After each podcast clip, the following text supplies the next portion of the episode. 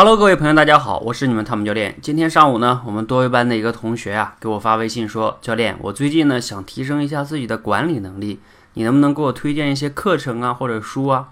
我说呀，课程我倒没有发现什么特别靠谱的，但是我最近呢看了一些管理类的书，给你推荐一本吧。推荐完了之后呢，他说好吧，我去买。但是啊，我特别担心我自己买了之后呢，我也看不进去。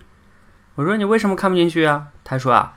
我感觉自己啊是一个听觉型的人，不是那种视觉型的人，更喜欢去听东西。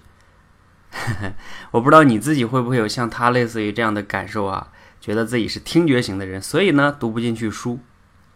后来啊，我跟他说，你一定要去区分一件事情哈，比如说同样是一份材料，它有音频也有文字，你同样可以同等情况下的选择。你说我是听觉型的人。然后你去选择那个音频的材料去听，这没有问题，因为最终你都获取了材料的内容，你只是选择了你喜欢的一种方式而已。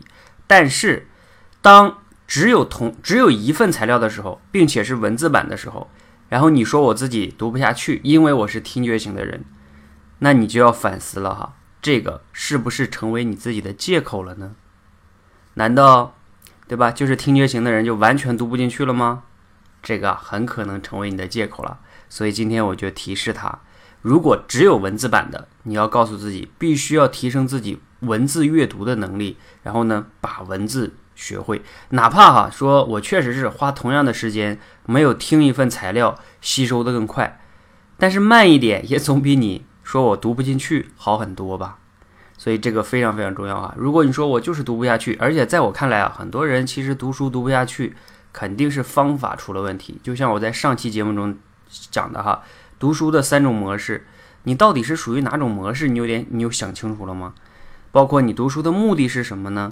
等等等等，这些都是其实是一个系统问题，就是你读书它是一个能力的问题，它不仅仅是一个啊，我就是这样的性格，就像我经常讲的，因为我是内向型性格的人，所以我口才不好。